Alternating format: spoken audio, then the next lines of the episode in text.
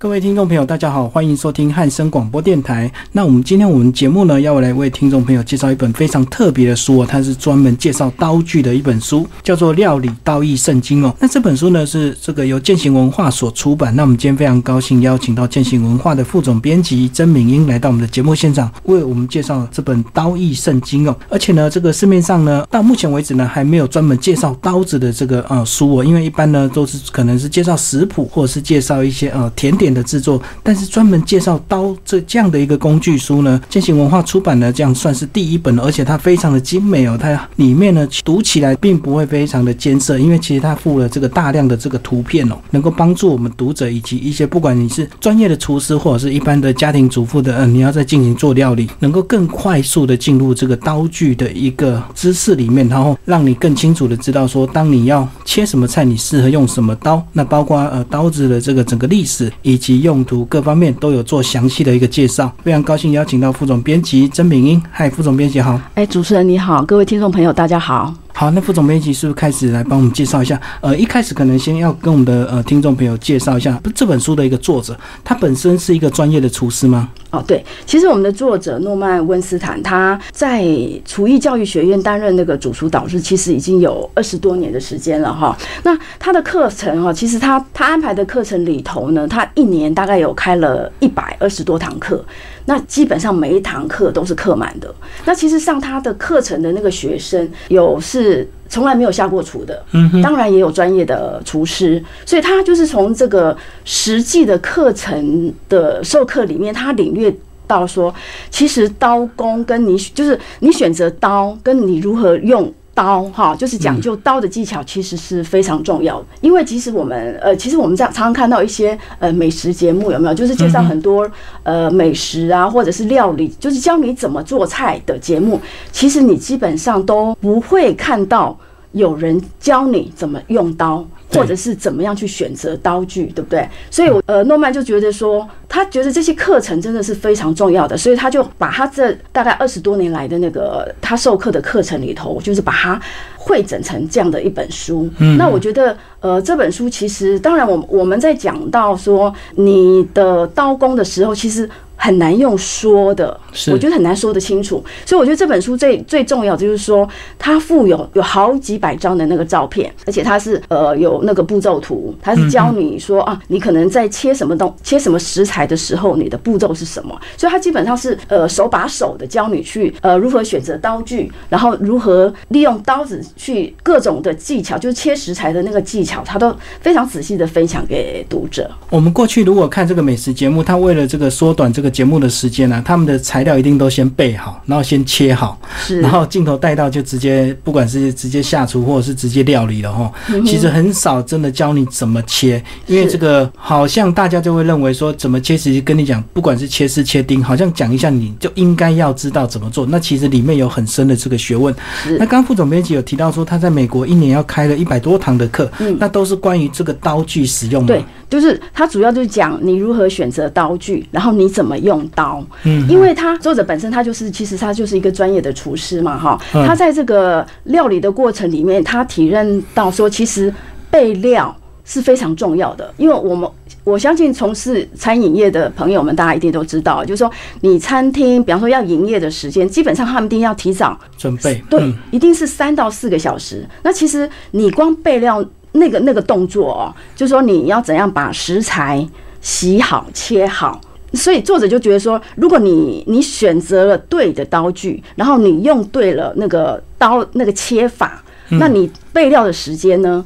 就会减少很多。这个就是事倍功半。嗯，所以呢，这个。现在我们就比较能够了解为什么很多餐厅啊，它下午都会有一个打烊时间。然后那个打烊时间除了是厨师休息的时间，其实它又是准备晚餐的一个备料时间，对不对？是是没错。所以这个以前我们就会搞不清楚，说哇，餐厅开了干嘛下午休息？其实就是前面还有准备的时间，而且呢，他们可能从早上起来要备中午的料，所以下午他们会稍微午休一下，然后大概提早一个小时起来之后呢，才开始准备晚上的料，这样子。一般餐厅的时间都是这样子。那这个呃，我们讲到这个作者呢，他这呃本身呢，从厨师开始慢慢教大家使用呃一些刀具。那一开始呃，副总编辑有没有觉得这个外国人跟我们台湾人的一些对刀的一些认知会有一些迷失？就比如说呢，大家可能这个刀子呢。可能就是那两三把，最多就是分成切菜跟切肉两种。是，那不像他这个居然把刀具分的这么详细。嗯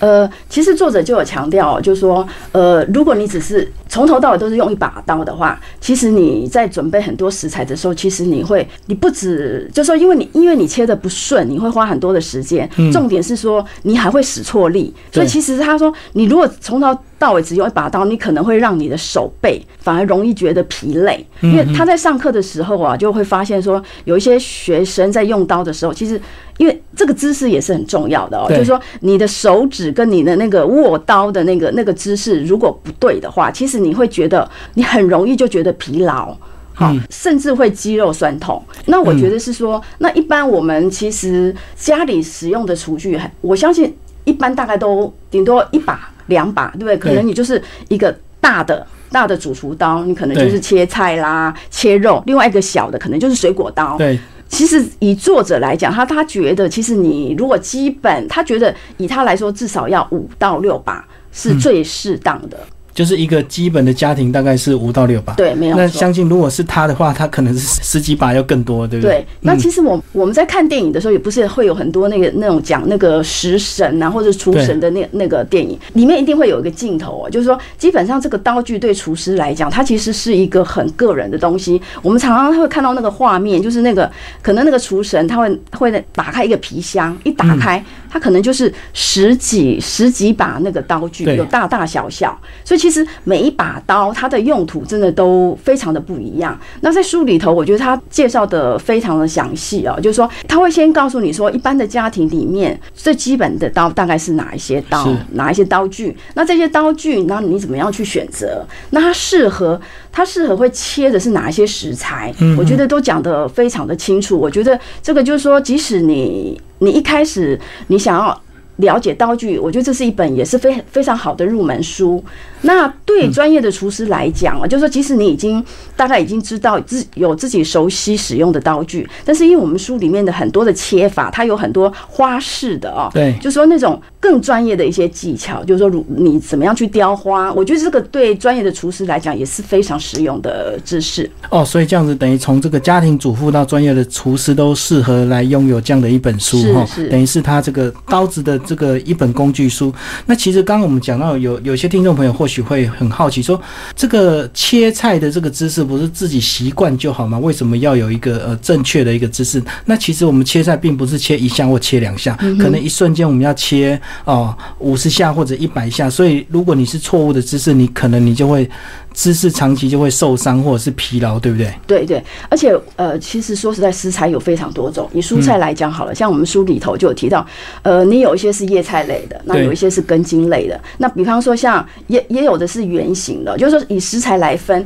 而且它甚至比方说你你有红萝卜，对，是比较长条形的，可是你有马铃薯，嗯，还有洋葱这种圆形的，甚甚至是高丽菜那种大颗的。所以其实这种你在切法的时候，那个因为刀具的不同，所以你。使用的技巧自然也就不同。那所以其实我们我们一般在看到那个电视节目在介绍，就是说那个厨师在切那个可能在他们在切丝或切丁的时候，就切得非常的熟练，对不对？但是但是书里头就会告诉你说，你不用再羡慕那一些那些厨师的那些技巧了。在书里头，他他把很细的那个步骤分享给你，就是说你只要照着做，你一样可以把它。把切丁切得非常的均匀。那另外他会强调这一点，就是说你在在切食材的时候，如果你它的形状大小都是你非常均匀的时候，它是受热是非常平均的。所以你在在料理的你的时候，你的你的时间就比较好掌控。嗯，所以相对的，你的料理就可以做得更美味。是。所以我觉得刀具。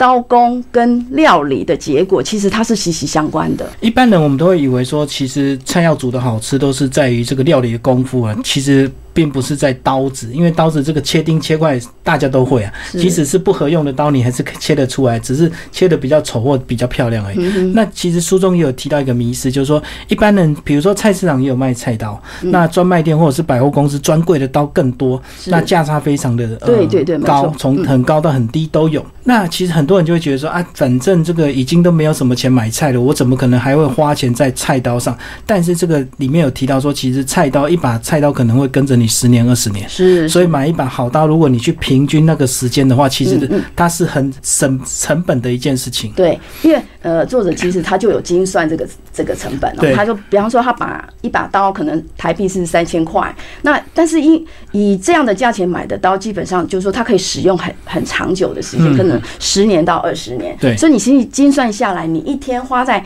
这把刀的成本里，大概可能是。他的数字可能就是个位数，嗯，但所以他他觉得就是说，呃，因为他相信一分钱一分货，对，所以因为我们书里头有分享，就是说，因为他有讲到刀子的那个它的材质的眼镜，各式各样的材质，对，那其实他呃看完这个眼镜，我们才会知道，就是说，当然一开始的时候，可能就是那时候的刀具，大概从远古时代可能是从石头嘛，对？比较坚硬的石头，对，从坚硬的石头，然后之后可能慢慢渐演进到说到呃铜器，但是因为铜它基本上它是比较软的，所以后来就是你你会慢。慢发现说可能会加入一些洗或者是生，让它比较对，然后一直到后来，像后来有一个不锈钢，对不对？但是不锈钢它的它的那个缺点就是说它它又太硬了。所以后来就会变成，现在作者觉得最符合现在的那个价值的，就是所谓的那个高碳钢的那个材质的刀子。那其实基本上可能就是因为科技的发达，所以所以刀具慢慢慢慢慢慢它也会演变，就是说比较适合我们现代人使用的方式哦。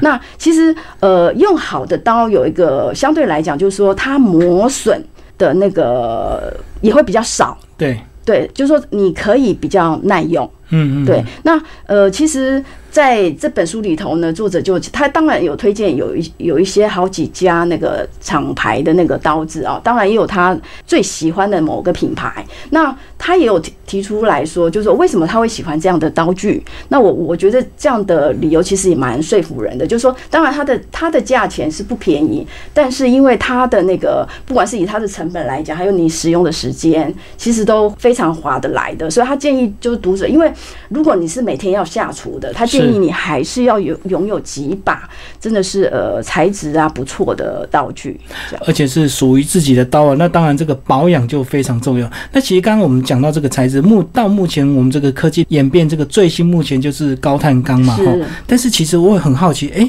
它居然漏掉说，我们前一阵子不是大家都很风靡那个陶瓷刀吗？对。那陶瓷刀你有没有研究啊？陶瓷刀它我有用过，可是台陶瓷刀就是说它它磨损的时候它是比它因为它常切的时候，当然有一个就是说它是比较耐用的，可是但是变成所以他提提到说砧板也很重要，陶瓷刀在用的那个砧板你可能选择性就要可能要注意一下，因为它如果切到硬的东西，它那个破裂的那个部分就不像一般的刀具是这么利啊，就可以再。再去，因为我们一般刀具用久了，基本上我们还是要，不管是磨平或或者是磨砺，所以我们会有一些磨刀石。对对。那陶陶器的话，可能就这个部分会比较困难一点。哦，所以它如果破裂的话，就没有办法，比较没有办法自己修补，就对。对对对。哦，好，所以这个作者就没有特别提到这个陶瓷刀。那刚刚我们聊到这是整个刀具的这个演变，那接下来其实刀子它还有讲到，其实一把刀子，我们这个如果。不知道那么多细节的话，其实刀子的很多结构都有它特定的一个名称，对不对？是是是。那其实呃，我也是编辑这本书才知道说，哇，原来这么一把刀，就说其实顶多二三十公分的刀子，但是它其实跟我们的人体一样，就是说它其实每一个部位有每个部位的名称。是。那。那我们书里头，因为它有附了整把刀的那个图片，很清楚的一个图。对，所以你可以看到说，哦，所以所以原来刀，比方说它有刀身，对不对？然后我们常常切的那个部分，那个就是叫做刀刃。那刀刃的。背面上面那个就叫刀脊，就像我们人体的脊椎骨。对，那另外它有，当然刀柄大家就比较熟悉嘛哈。那我觉得比较有意思的是，就说它也是有一个叫做刀枕，那个枕就是枕头的枕。嗯，对，那个那个枕头就是说你的刀身跟刀柄之间中间它会有一个凸起来的地方。哦，那个基本上其实也是有一点呃保护你手的那个那个作用，就是说你不会直接碰触到那个刀刃的那个部分。哦，等于是稍微抓一点距离出来。对对对对，嗯所以我觉得，哎，看完这个刀子的介绍之后，我就觉得，虽然我们平常每天都在用刀哦，但是看完这本书之后，呃，我就觉得说啊，以后对于自己在每天在用刀的这个呃，不管是用法啦哦，或者是对了解刀这个部分，我觉得都有很大的帮助。嗯，所以这个听众朋友就可以，如果呃有机会找这本书来看，就可以呃清楚的用这个呃图示来对照。其实他写的非常清楚，不像我们印象中只知道刀刃、刀背、刀柄呃、刀柄，只知道这几个大的部位。其实它里面还有很多呃，其实那个小设计都是很贴心的一个功能，是只是我们不了解而已。嗯哼哼嗯，对，好，那刚刚我们聊到这个结构的一些目的跟用途之外，那当接下来我们就来聊聊一些刀子的分类，好不好？听众朋友一定很想知道说，哇，那刀子一个正常的家庭应该有六到八把刀，那光是以正常家庭来讲，我们不要讲专业的厨师，有更多刀了。六到八到底一般会需要用到什么刀？呃，一般其实呃，作者最推荐的就是你要你要有一把所谓的主厨刀，那他会强调主厨刀的那个长度哦。一般我们我们在市面上看到大概是十八到二十五公分，嗯那这个这个长度是不不包含刀柄的那个长度。那所谓的刀柄就是我们握的那个部分地方，对嗯，它这个十呃十八到二十五公分是针对刀身，嗯那它会比较建议大概是二十五公分，因为我们刚刚我有提到，就是说我们的食材有很多种，比方说你如遇到那种比比较大颗的高丽菜的时候，因为通常我们一刀切下去，对不对？切下去，因为它是有高度的。那如果你的刀身太短的话，你的你切下去之后，你的那个刀身就陷在那个那个菜里头了。嗯嗯，所以他会建议说，你的刀身是长一点的，就是说你刀身切进去之后，你还会有空间。那到时候你要再把它呃拉出来的时候，会比较容易拉出来，就是说那个技巧会比较好。这个就是我们听众朋友，如果你夏天有在路边看到买那个西瓜，那个西瓜它为什么那么长，而且长过西瓜，就是是这样。那如果你是用短的刀身来切西瓜，就很很难，而且切起来会很丑。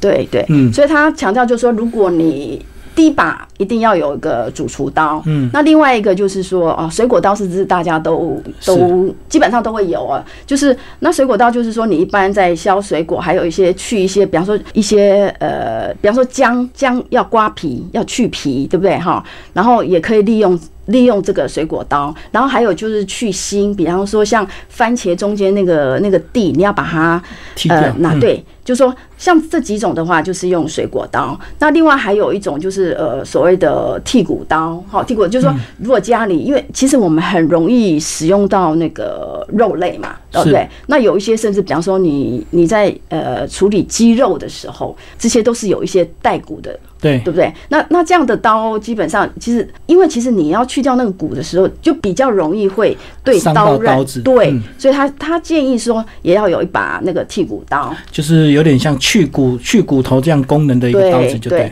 那所以它应该就是比较细、比较尖了。是是是，嗯。那另外还有一种就是所谓的那个呃呃面包刀，就是切那个面包面的。对，那那个切面包的话，就是它是有一有下面是有那个锯锯齿齿状的状的。嗯对，那基本上就是大概自己把它是觉得说是比较基本的，他因为他不希望说你是一把刀从头用到尾，他觉得，因为他觉得这样其实你对刀子本身的伤害。比较大，而且其实你你在使力上也不好施力，而且容易受伤。对，嗯嗯而且他说，其实哈，你如果只用一把刀，因为你如果平常就是说你每天都要下厨，其实你会让你觉得很耗费体力。是，而且因为一天要煮三餐，搞不好还有宵夜，所以你一天要伤害自我伤害四次这样子。嗯那刚刚聊到的是这个呃刀具的一些分类哦。那刚刚我们已经聊了很多一些刀子的一些结构以及刀子的一个分类哦。那我们今天介绍这本书呢，叫做《料理刀艺圣经》哦。那这本书的作者呢是美国的这个诺曼温斯坦哦。那他本身呢是一个专业的厨师，然后在这个厨艺教室授课，主要是教授这个各式各样的刀刀具的使用以及切法。那刚刚在上一段访问，我们已经聊了这个刀子的一些结构以及用途之外呢，那接下来这个呃，敏英是不是就来帮我们介绍一下刀子的一个保养？因为我们印象中过去呢，这个小时候，嗯这个菜刀如果不利，就是路边都会有专门帮你挖菜刀、挖嘎刀，然后那种然后他们就是用一块石头，然后再沾一点水，就能够把菜刀磨得非常的利。对。那我相信现在一定有更多便利的一个工具，帮我们介绍一下吧。嗯哼，呃，其实我们刚刚有提到，就是说在要如何选择好的刀具哦，就是说你不管你花了多少钱去买刀，最后都会变钝嘛，对不对？那我所以我们要维持那个刀锋的状况的话，基本上你你可能就是需要定期打磨。那刚刚那个主持人有提到，就是我们小时候常常看到路边会有人帮你去磨刀，对不对？对但是现在在都市，基本上你很少看到这样没有这种行业，对对对对，那但是我们书里头呢有有提到几种选择的方式哦，就是说呃读者可以视你的需要去选择。比方说，他首先就会先提到所谓的呃磨刀棒，嗯那磨刀棒可能你一般读者可能感觉有点陌生，但是如果你有去传统市场买肉跟买鱼的话，你会发现哎。当那些肉贩不是在骗那些肉的，在剁那些肉的时候，剁完他会把一根那个，诶、一根棒子，像铁棒这样，像铁棒，对对是长长的，嗯然后是可能是圆形的对，那它中间其实是有扣有那个刻度的，他会拿起来把那个那个刚刚剁骨头那个刀子会在有一根棒子上面这样磨几次，有没有？嗯那个就是所谓的磨刀棒。那磨刀棒其实也分很多种。那作者他觉得磨刀棒是一个不错的选择，就是说，因为它其实呃，它在你要把它。就是把它收藏起来以后，就是它是比较好，不占位，它是不占空间的，因为基本上磨刀棒就是上面它可能掉了一个一个皮带，挂起来，对，就你直接就挂起来就可以了。那另外有一，另外它还有有推荐所谓的呃磨刀石，磨刀石就是刚刚我们提到的那一种。那其实市面上现在也有这种磨刀石，那所以但是大家可能要做一个选择，因为它有一种就叫做呃油石啊，或者是什么硬度是，其实它有很多的材质的选择。是另外，它也有一种是合成石。嗯那呃，其实现在一般家里比较会容呃比较好，你比较好容易收藏的，就是说它可能就是一个呃长方形的一个盒子，里头装了一个可能是合成的那个磨刀石。嗯，那那个磨刀石就是说你呃你比较好保存哈，就是说你在使用上也比较比较容易。是但是要注意的就是说，呃，可能就是说，在选择这些的时候，可能在它你你在磨刀的那个角度，可能就是要留意。但是读者也不用担心这一点，因为我们书里头都会有很详细的图片告诉你说你要怎么样去磨刀。那另外还有一种就是说，呃，电动磨刀石。嗯那一般的人可能就觉得啊，电动磨刀石可能用电嘛比较快。就像那个电动削铅笔机一样，对对，但是作者他比较不建议这么做，因为是电动的关系，其实你反而不太容易去控制它的速度或者是它的时间，因为你可能开关一按下去，咻，它就就过去了，对对不对？所以反而可能你会磨的太超过了一点。所以，所以就是说在，但是我我我其实有上网查了一下，就是说现在的电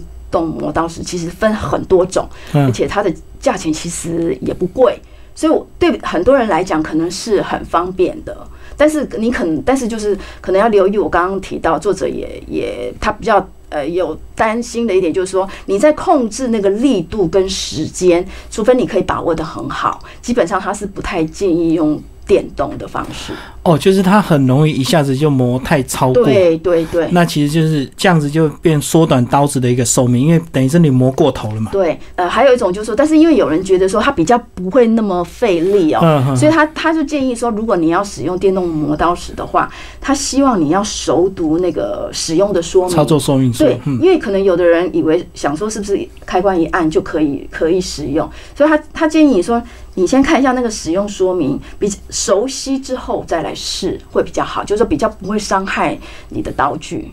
所以这个传统的这个不管是磨刀石或磨刀棒啊，感觉起来好像很费力，其实那个我觉得就是技巧问题，对不对？对对对，因为像我们以前看到那种路边那个磨刀磨菜刀的，那很呃两三下就刀子就很利了，是根本也不用很费力啊。对，就是他技巧掌握的非常好对。那刚刚也有讲到这个磨刀棒，那磨刀棒其实它也是有寿命，对不对？因为我以前都以为哇，磨刀棒是比较硬，它一定要比菜刀硬，它才能够磨刀子。嗯，那结果它还是有寿命哎。哦，因为它的寿命是因为它是有那个刻度的，嗯，它那个刻度如果损耗掉，对，它会被它也是会被磨平，嗯嗯，对，所以主要是这个。但是其实对作者有讲到，就是说如果你买了一把很不错的刀具，他说实际上你如果你你要需要磨平的次数其实不多。哦，因为它比较坚硬。对对，所以其实你对于磨刀棒的那个损耗也不会太大。对，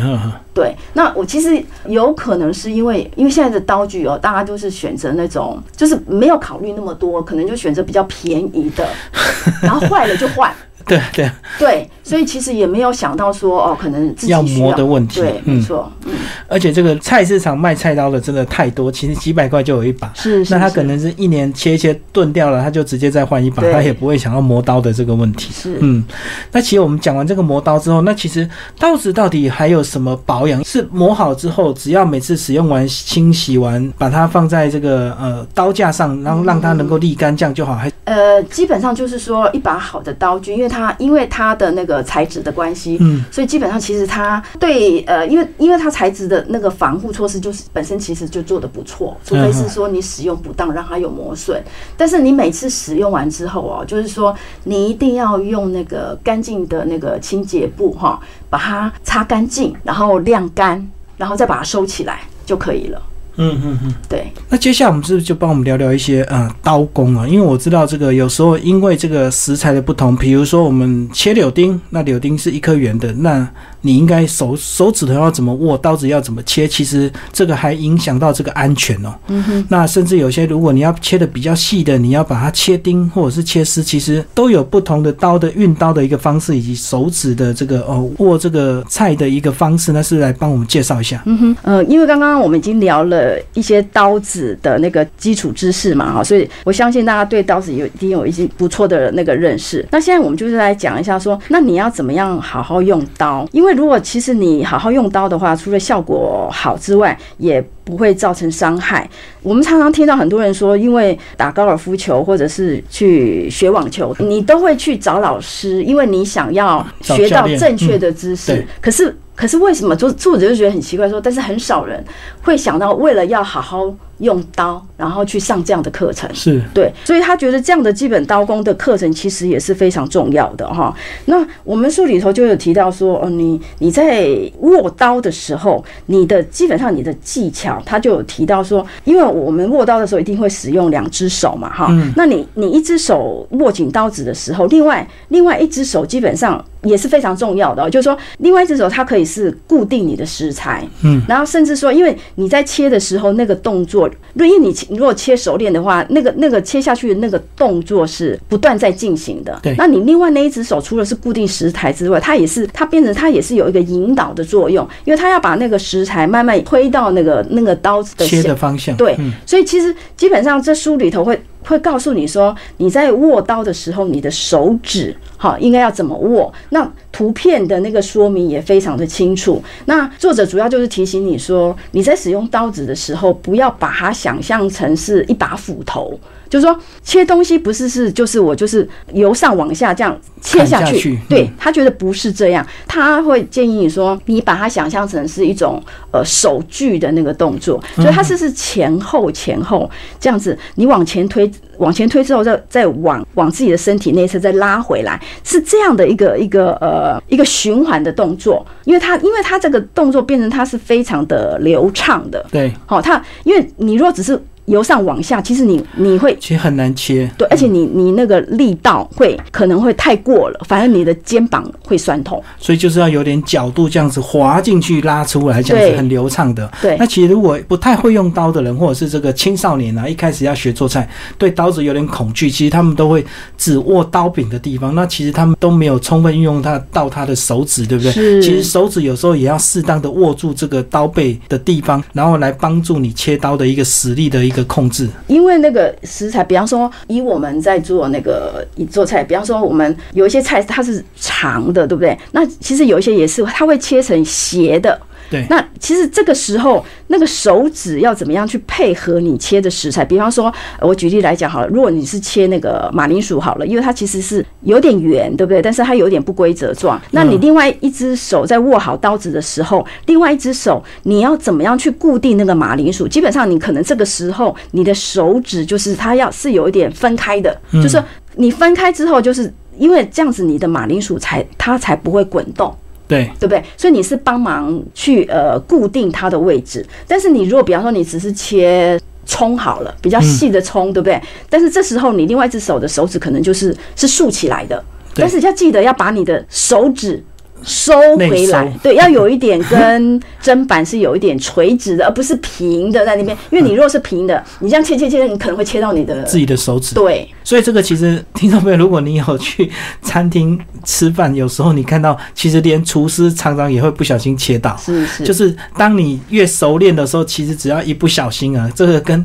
技术再好都没有用，其实不小心还是会切到。所以这个刀子的这个刀具，这个手指的运指其实是非常重要的。那其实，在书里面也有非常详细的一个图片。那这个呃，我们的这个作者呢，他自己都有亲自哦来示范，而且这个不管是要切高丽菜或切凤梨，他都有做展示，包括这个切这个红萝卜，它都有这个清楚的这个图示，让我们的呃读者能够很清楚知道说，呃，如果你要切这个材料，你那手应该要怎么样来配合，包括刀子的一个角度以及这个运行的一个方式哦。好，那里面呢，其实也有提到说，这个像我们这个有些人很厉害，他会削苹果。那苹果呢，不是用那种削苹果的那种削皮机啊，而是用刀子直接削，然后削的很漂亮，然后能够把那个皮呢很细长的这样子把它削下来。这个真的是需要点力量。那其实那个像这个里面就有带到说，哇，其实削苹果或削皮的一个握法也非常的重要。所以我们就来问一下这个副总编辑，你自己有没有办法像这个图示一样，这个拿着这个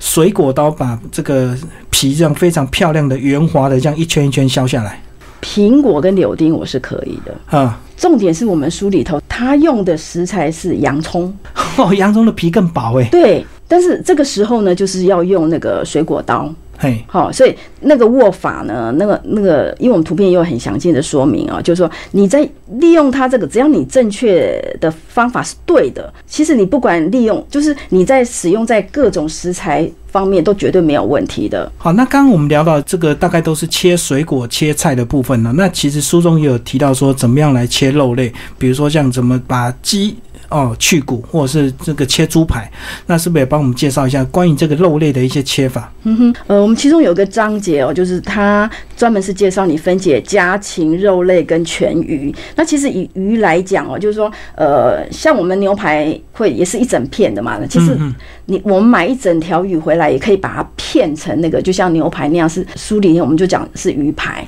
那它它那个，我觉得这个技巧大家也一定要学哦，因为实际上其实我们在看很多美食节目的时候，你都不会有看到这样的步骤。那我们书里头有非常详细的图解说明哦，他告诉你说你你在片鱼排的时候，你应该是从。呃，鱼头的呃下面大概是什么部位往下切，然后把把它整个片下来，是非常的漂亮的。对，那比方说像像我们在片那个鸡肉好了，鸡肉比方说棒棒腿跟大腿，你如何去去骨？甚至是那个带骨的鸡胸肉，这里面都有非常详尽的介绍。那其实呃，一般的读者可能呃如果没没有在看这本书的时候，你可能会觉得你可能呃没办法完成这些动作哦，基本上你可能在呃可能就是直接跟请那个肉贩在帮你片切，对你可能会，但是其实我们书里面的介绍你非，因为它写的非常的清楚，再加上文字的说明哦，所以其实你只要有看这些图片，基本基本上其实大家都做得到。嗯嗯嗯，好，那最后呢，这个副总编辑帮我们来做一个总结哦，就是关于这本书哦，其实为什么坊间的这个呃食谱这么多，然后包括一些新兴的这个西洋的这个食谱更多啊，这个教你怎么煎牛排啊，怎么去煮意大利面，可是。关于刀具的书，为什么过去都没有？而且你们是第一次来出版这样的一个书？嗯哼呃，我想这个可能也是跟呃消费的习惯有关哈，尤其其其实现在。人外食的比例其实蛮高的。但是后来因为有一些食安的问题，我相信越来越多的人会愿意下厨，回家自己煮，回家自己做料理。那所以其实我看到这本书的时候，我其实觉得很很开心。那我们在找一些厨师帮我们推荐的时候，呃，我记得记得有一个呃那个名厨就跟我讲说，他找这样的书找了非常的久，但是因为看到的都是外文书哦，原文的，所以也有翻译的问题。对，所以他看到这本中文版，他一看到他马上就表示说他非常乐意推荐，因为他觉得我们的呃目前台湾的书是就是呃对料理有兴趣的人一定要看这样的书，因为因为其实呃如果你要料理的话哦，就是说你每天要做。当然，你你在准备这些食材的时候，其实就已经其实是相当费心的，所以很多人可能会觉得他慢慢就是会放弃。那可能就是因为你对刀具的那个知识是不够的哦，就是说你也不知道说要怎么样去运用，把把那个刀的那个技巧运用到最好。所以我觉得说这本书其实就是我觉得给想要料理的人，我觉得是很好的一本入门书。当你知道就是说你怎样去运用这些技巧的时候，你就会缩短你料理的时间。嗯，而且甚至就是说，呃，料理对于你来讲，就是说，因为那些切工你已经可以慢慢熟悉之后，你还甚至可以去挑战更多的菜色。其实我们那个学做菜，一般人的知识的来源都是这个。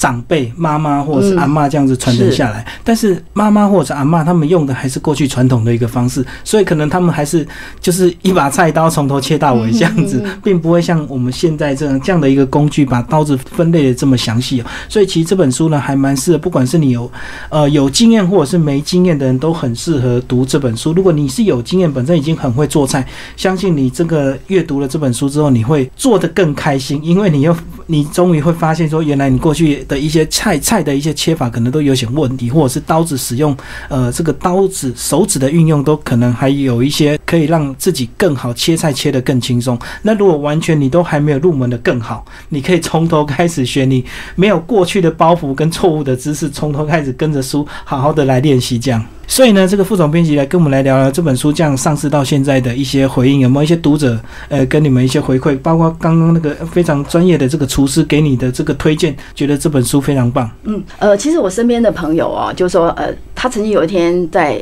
他想要做一道鱼的料理，但是他不知道怎么样去切，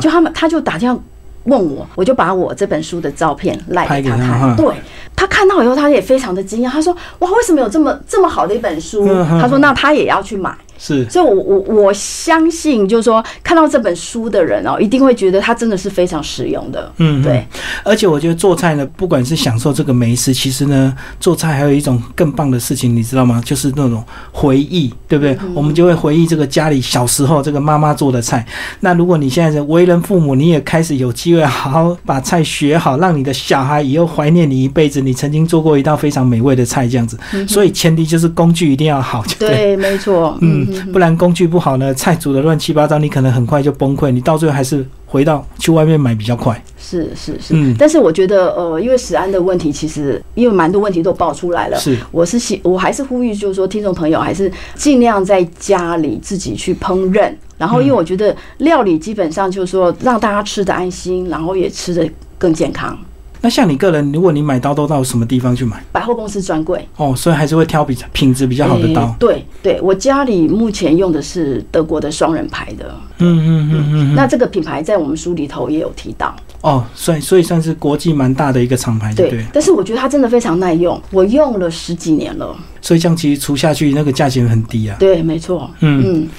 其实有些菜刀如果材质不太好，它可能还会生锈，对不对？对，没错。便宜的刀还是会生锈。对，而且它它甚至就是说，它那个刀刃的部分啊，甚至会产生会有小小的洞，有没有？那反而会割到手，气感啊！对对对对对，嗯嗯。那其实那个缺角，它可能就就会可能残留一些细菌在里面，是我们肉眼看不到。那其实切下去，那个细菌又被带到我们的材质里面去了。所以这个也是刀子这个刀刃为什么要常常要保养要磨的一个问题。是，嗯。那其实很多小细节，我们这个看不到，我们都以为没有问题。那其实像书中也有提到，其实砧板也很重要，对不对？对对对。那也有提到一些那个呃砧板的那个材。材质。所以我觉得就是说这样的一本书哦，就是说等于是你要进入厨房的一本呃入门书。对对，而且因为它里面的知识。